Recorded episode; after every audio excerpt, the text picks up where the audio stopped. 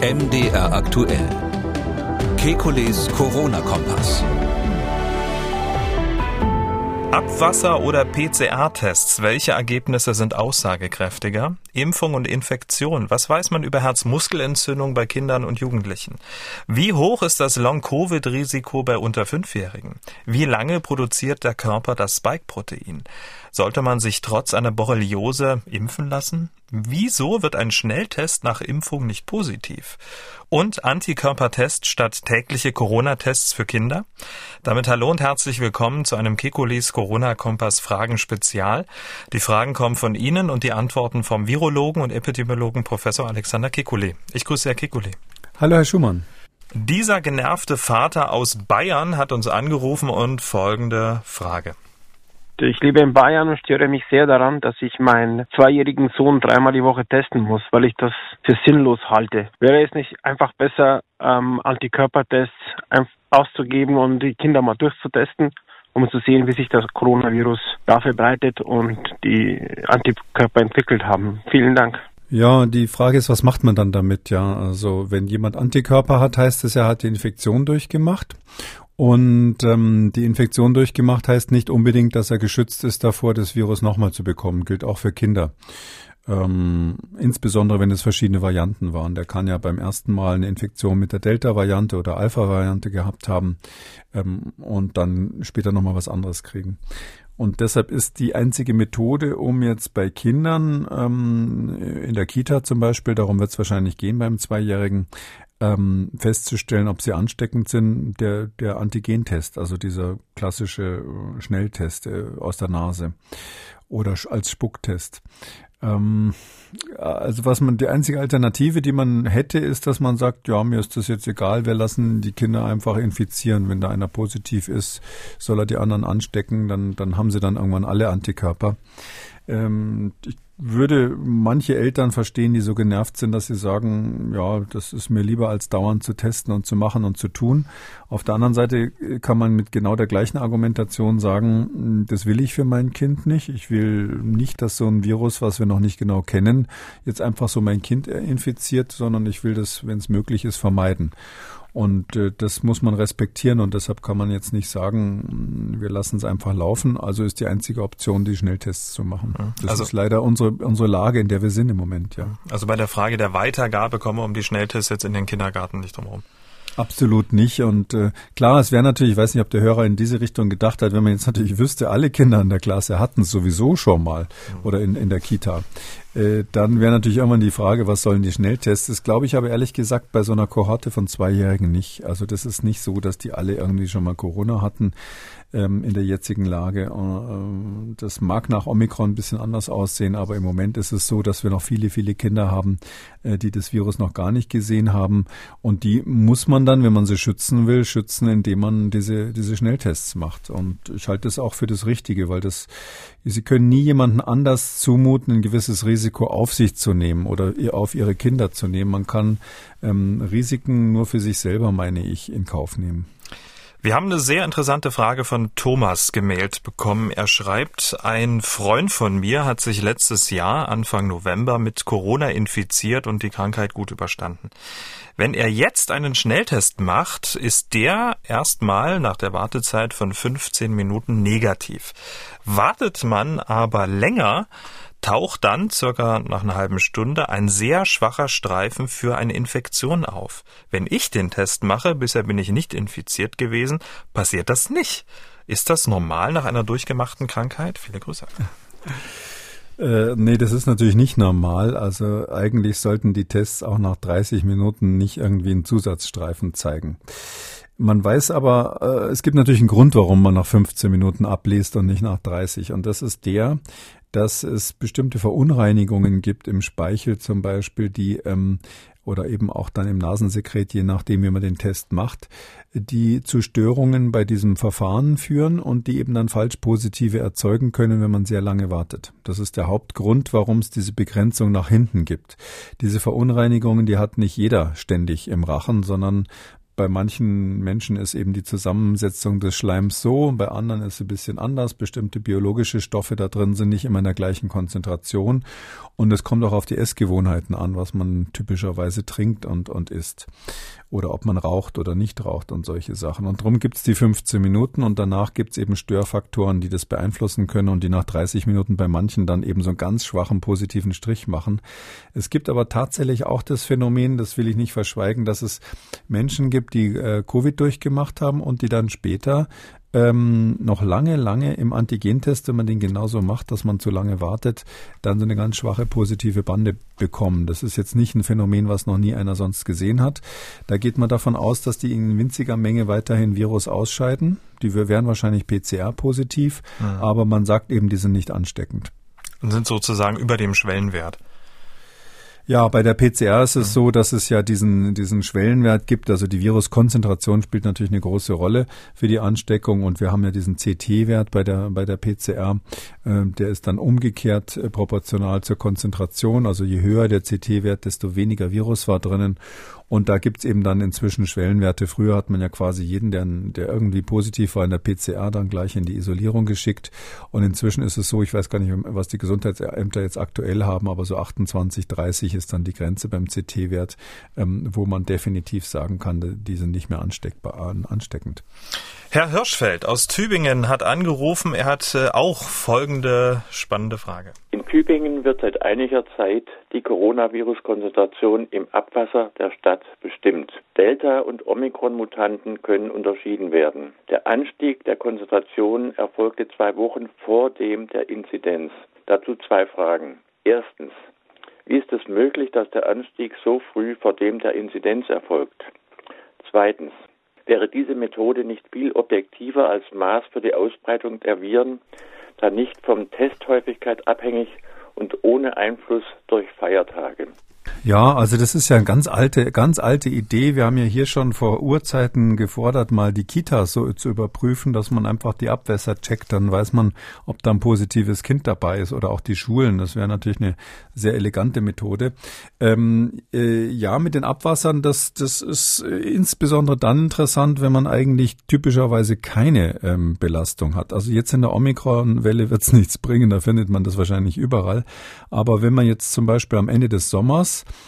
nicht genau weiß, ob jetzt die neue Mutante, die oder vielleicht die alte nochmal, was auch immer, äh, das Virus sich jetzt schon massiv ausbreitet oder nicht, dann wäre genau das, was unser Hörer da sagt, das Richtige, äh, dass man frühzeitig das Abwasser als ähm, Alarmsignal sozusagen nimmt, als Alarmanlage.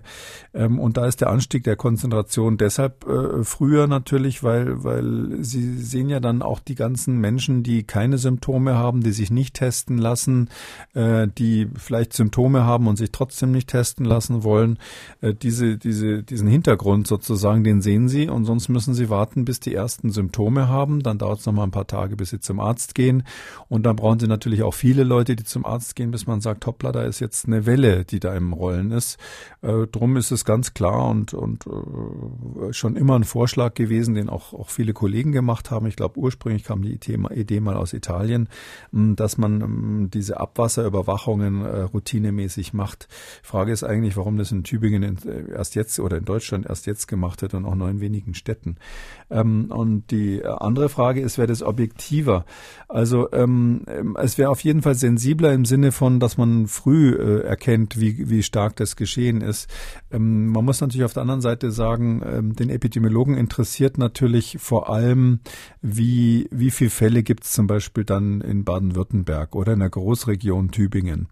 Wenn Sie nur Abwasser an einer Zapfstelle in Tübingen nehmen, um das Beispiel mal zu nehmen, dann kann es natürlich sein, dass Sie da ein Haus haben, wo zwei Familien komplett durchseucht sind und große Mengen von Viren ausscheiden. Und dann denken sie, oh weia, da ist ja ein Riesenausbruch. Und in Wirklichkeit ist es eine, eine Kleinigkeit, die sich vielleicht sogar selber begrenzt. Hm, sodass man mit den, äh, weil man ganz selten genau weiß, wie viele Menschen eintragen in, in eine bestimmte Zapfstelle beim Abwasser, hat man Schwierigkeiten, das dann sozusagen auf einen Quotient Infektionen pro Bevölkerung umzurechnen. Drum gilt eigentlich diese Abwassermethode als gute Alarmanlage, aber nicht als gute guter Maß für, sage ich mal, die absolute Inzidenz oder die absolute Prävalenz, wie wir dann sagen, also Vorhandensein von Infektionen in der Bevölkerung. Frau Lech hat angerufen und folgende Frage. Ich habe verstanden, dass man nicht weiß, wie die, der Impfstoff sich im Körper des Impflings verteilt und habe die Frage, was weiß man darüber, wie lange unsere eigenen Körperzellen das Spike-Protein produzieren. Ja, also ähm, man weiß schon ungefähr, wie sich der Impfstoff im Körper verteilt. Ähm, das ist dieses Stichwort wahrscheinlich äh, Pharmakokinetik, was hier angesprochen wird. Äh, es gibt für ähm, normale Medikamente, sage ich mal, ähm, also ein ganzes Paket von Untersuchungen, wie sich ähm, Medikamente verteilen im Körper, wie sie zersetzt werden, in welche Organe sie kommen und so weiter. Und das hat die Überschrift Pharmakokinetik. Das ist sozusagen sozusagen die Frage, beantwortet die Frage, was macht unser Körper mit dem Medikament und nicht, was macht das Medikament mit dem Körper. Das, dieses große Paket, das hat die Zulassungsstelle im Fall dieser Impfstelle, äh, im Fall dieser Impfstoffe nicht gefordert. Ähm, das heißt aber nicht, dass man gar nichts weiß, sondern man hat sozusagen nicht das ganz große Bild. Ähm, ja, und was weiß man darüber, wie lange ähm, die eigenen Körperzellen das Spike-Protein produzieren? Ja, das ist nicht genau untersucht. Also, ähm, äh, es ist möglich, dass einzelne Zellen das Spike-Protein noch eine ganze Weile nach der Impfung produzieren und dass das Immunsystem da noch eine Weile dran rumknappert. Also es gibt Hinweise darauf immer mal wieder, dass ähm, zum Beispiel die Einstichstelle, das hört man von, von, von Geimpften manchmal, dass die Einstichstelle ähm, auch später, ähm, zum Beispiel bei einer nachfolgenden Infektion oder bei, wenn man später nochmal eine Injektion hat, aber in den anderen Arm, dass die Einstichstelle irgendwie nach wie vor, sage ich mal, sensibel sensibel ist. Ähm, und das spricht dafür, dass da vielleicht irgendwelche Entzündungsprozesse reaktiviert werden können, ohne dass das jetzt was Gefährliches wäre. Das ist ja der normale Prozess. Wenn man, ähm, wenn man impft, will man ja eigentlich so eine Art künstliche Entzündung machen. Ähm, ob jetzt das Spike, äh, sage ich mal, um nur so eine Hausnummer zu nennen, ähm, nach zwei Monaten weg ist oder ob das in Einzelfällen auch mal vier Monate, wenn man ganz genau misst, nachweisbar ist, das weiß ich natürlich nicht.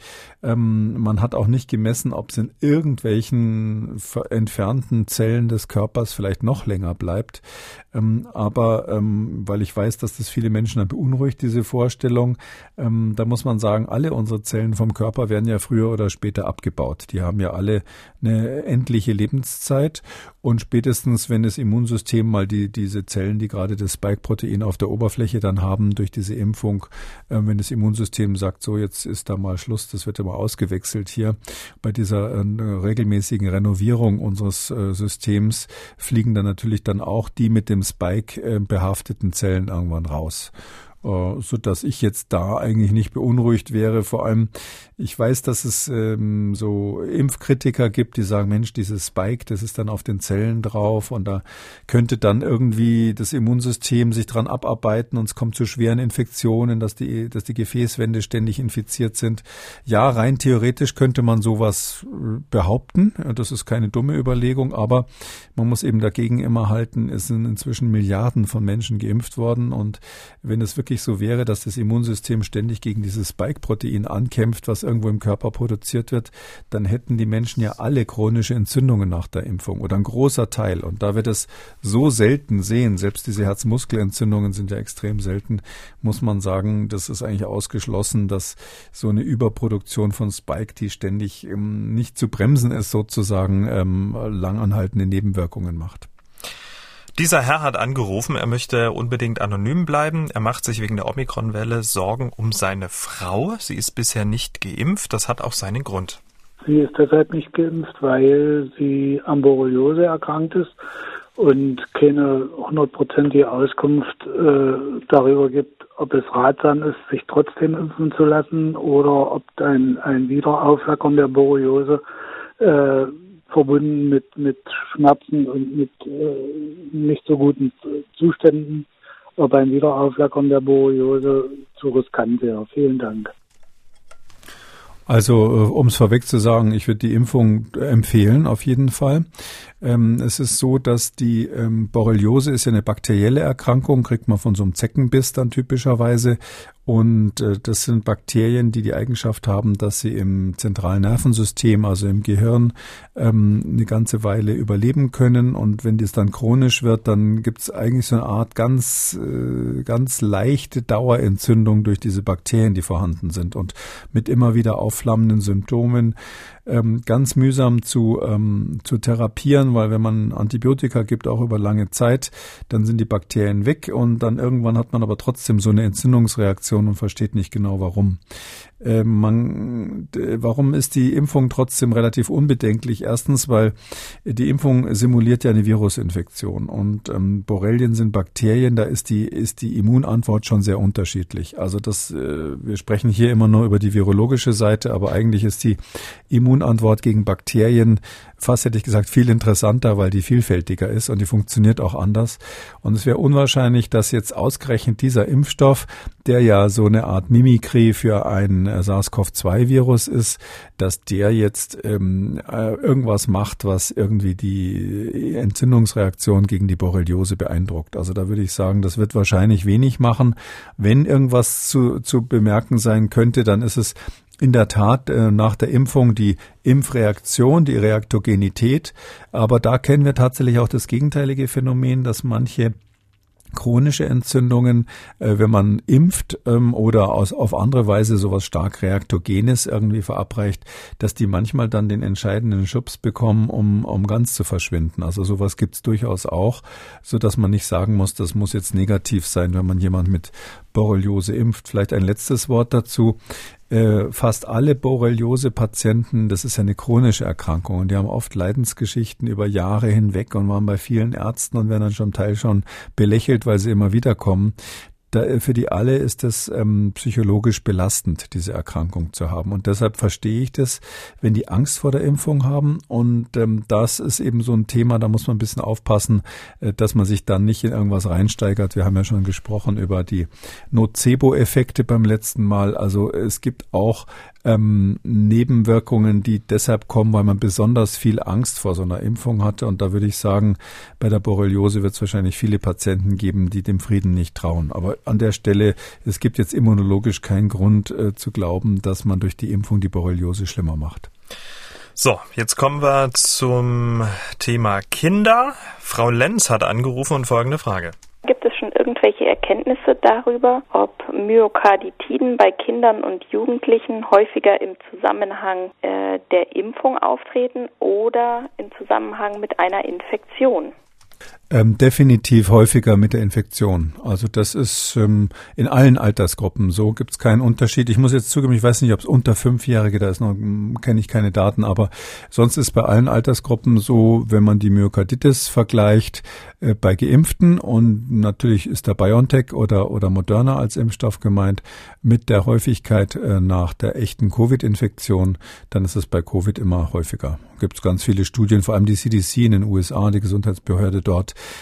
die ja immer sehr stark die Werbetrommel auch für die Impfung äh, rührt äh, und wo ja jetzt gerade die Impfung im jüngeren Kindesalter eingeführt wurde, die haben diese Vergleiche gemacht und äh, kann man dort auch auf der Webseite nachlesen, dass der Faktor ist meistens so mindestens fünf, sechs, fünf, sechs Mal häufiger. Ich habe es jetzt nicht ganz genau für alle Altersgruppen im Kopf, aber es ist definitiv so, dass die Myokarditis nach der Infektion häufiger ist als nach der Impfung.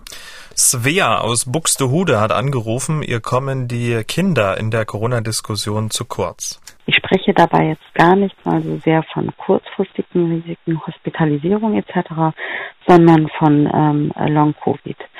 Und ähm, insbesondere für Kinder unter fünf Jahren, die ja auch noch kein Impfangebot haben und bei denen man vielleicht ähm, irgendwelche Veränderungen, die Erwachsene besser thematisieren können, vielleicht erst viel später feststellen wird. Ich würde gerne Ihre Einschätzung dazu wissen und vor allem, ähm, ja, jetzt auch gerade im Punkt so Omikron. Dankeschön. Auf Wiedersehen. Ja, das ist eine schwierige Frage, weil, weil die eben sich nicht äußern, die kleinen Kinder. Also alle Studien, die bis jetzt gemacht wurden, die Long-Covid überhaupt bei Kindern gezeigt haben, ich sag mal unter Zwölfjährigen, die waren immer so, dass man am Ende des Tages nicht genau sagen konnte, sind diese länger anhaltenden Symptome, damit meint man länger als einen Monat, sind die darauf zurückzuführen, dass hier die Covid-Infektion stattgefunden hat oder haben die was mit den sonstigen, mit dem Drumrum der Pandemie zu tun? Das sind ja meistens dann auch Kinder, die nicht in den Kindergarten gehen konnten oder wo die Eltern, wo sich familiär was verändert hat, wo vielleicht mehr Stress zu Hause war oder sonst was. Und diese ganzen anderen Faktoren, die auch eine Rolle spielen können, wenn Kinder jetzt so Befindlichkeitsstörungen zeigen, äh, die sind eben nie rausgerechnet worden. Und darum hat die Ständige Impfkommission ja immer wieder gesagt, ähm, bisher gibt es keinen Beleg dafür, keinen klaren wissenschaftlichen Beleg dafür, dass bei Kindern überhaupt Long-Covid im engeren Sinn vorkommt, weil man äh, diese Störfaktoren hat. Ähm, das andere ist, dass wir bei Erwachsenen wissen, dass äh, wohl zu einem geringeren, meines Erachtens zu einem geringeren Anteil, aber trotzdem auch bei relativ schwach symptomatischen Covid-Infektionen dann später Long-Covid-Symptome auftreten. Das ist ein bisschen beunruhigend. Also, weil man würde sich natürlich wünschen, dass die Statistik so ist, dass man sagt, wer auf der Intensivstation war, der kriegt Long-Covid vielleicht und wer nur einen leichten Verlauf hatte, der kriegt es wahrscheinlich nicht.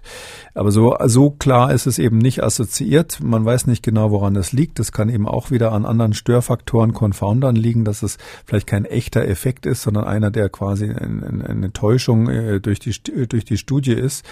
Aber wir wissen es eben nicht. Und darum würde ich mal sagen, unterm Strich, ähm, es ist unwahrscheinlich, dass jetzt eine leicht, also eine, ähm, ich sag mal, weniger schwer verlaufende Variante wie Omikron jetzt irgendwie häufiger Long-Covid macht. Wir können aber nicht ausschließen, dass auch nach den leichten Omikron-Verläufen äh, Long-Covid ähm, in der gleichen Häufigkeit auftritt wie, wie nach Delta. Und dann können wir auch nicht völlig ausschließen, dass es eben bei kleinen Kindern auftritt und man das irgendwann mal misst. Ähm, meine wahrscheinlichste Prognose wäre, dass wenn wir dann wirklich sehr, sehr viele Symptome bei ganz kleinen Kindern nach der Covid-Infektion uns angesehen haben und äh, wirklich Zehntausende, Hunderttausende irgendwann mal ausgewertet haben, äh, mit Omikron insbesondere wird das möglich sein. Da wird man sehr, sehr viele Daten haben. Dann werden wir wahrscheinlich rauskriegen, dass es einen ganz kleinen Anteil gibt, der tatsächlich sowas wie Long-Covid entwickelt. Also das wäre eigentlich, ich schätze, es ist selten, aber es ist wahrscheinlich so, dass es ähm, jetzt epidemiologisch keine große Rolle spielt. So, und jetzt reden wir nicht über Kinder, sondern mit Kindern, denn auch Kinder haben viele Fragen und ähm, schicken die uns auch. Wie zum Beispiel die Carla. Sie ist zehn Jahre alt und sie hat ihre Frage per Sprachnachricht geschickt. Hallo, ich bin Carla. Ich hatte eine Frage zu Corona. Ähm, können Kinder eigentlich auch von Corona sterben? Mein Gott, Fragen treibt die oh, Kinder oh, um. Warte. Ähm, also, also im Kind würde ich immer sagen, nee. Also Kinder sterben nicht an Corona, sondern Kinder können sterben, wenn sie Corona bekommen und zusätzlich schon vorher eine ganz schlimme Krankheit hatten, ähm, die dazu führt, ähm, dass sie, die, die dann der Grund ist, warum das Kind, was sowieso schon sehr krank war durch, durch Corona, dann auch noch schwerer krank werden kann. Aber das Coronavirus alleine, so wie es ist, tötet keine Kinder. Und wir haben noch eine Kinderfrage per Sprachnachricht bekommen, und zwar von der Ava. Sie ist elf Jahre alt. Meine Eltern sind geimpft und die waren nach der Impfung bei einem Corona-Schnelltest nicht positiv. Aber eigentlich müsste man doch positiv sein, weil man das, das Virus bei, einer, bei der Impfung abgeschwächt gespritzt bekommt. Das sind doch gar keine Kinderfragen, das sind ja Fragen von Erwachsenen. Ja, also das ist ähm, so, dass man ähm, bei der Impfung nur einen ganz kleinen Teil von dem Virus gespritzt bekommt. Und weil das nur ein ganz kleiner Teil ist, ähm, ist wird es bei dem Test nicht als Virus erkannt. Also das ist sozusagen nur ein äh, kleiner Baustein von, von dem Virus, der da kommt. Und der, der, der, der Test äh, guckt da quasi drauf und sagt, nö, ist kein Virus und deshalb ist er dann hinterher negativ und zeigt also nichts an. Die Leute, die die Schnelltests äh, konstruiert haben, die waren natürlich schlau genug, sich zu überlegen, den so zu machen, dass der auch, wenn man einen Impfstoff hat, nicht ständig dann ähm, falsch anzeigt. Wenn auch Ihre Jüngsten zum Beispiel am Abendbrotstisch eine Corona-Frage haben, dann immer her damit. Wir freuen uns drüber. Herr Kikoli, damit sind wir am Ende von Ausgabe 268 Kikolis Corona-Kompass Fragen Spezial. Wir hören uns dann am Dienstag, den 25. Januar wieder. Bis dahin. Sehr gerne, das machen wir. Und die Kinderfragen müssen wir aber dann als erstes durchnehmen. Nicht, dass die dann abends schon ins Bett müssen, wenn der Podcast schon fast zu Ende ist. Ein schönes Wochenende für Sie. Tschüss. So machen wir's. Sie haben auch eine Frage und wollen was wissen, dann schreiben Sie uns an mdraktuell-podcast.mdr.de oder Sie rufen uns an, kostenlos 0800 322 00. Kekulis Corona-Kompass als ausführlicher Podcast unter Audio und Radio auf mdr.de, der ARD-Audiothek bei YouTube und überall, wo es Podcasts gibt. Und an dieser Stelle ein Podcast-Tipp. Hören Sie doch mal in die Wirtschaftsprüfer rein. Der Podcast der Wirtschaft so erklärt, dass man sie auch versteht. In der aktuellen Folge geht es um die Frage, wie sicher ist unsere Rente? Die Wirtschaftsprüfer überall, wo es Podcasts gibt. MDR aktuell. Kekules Corona-Kompass.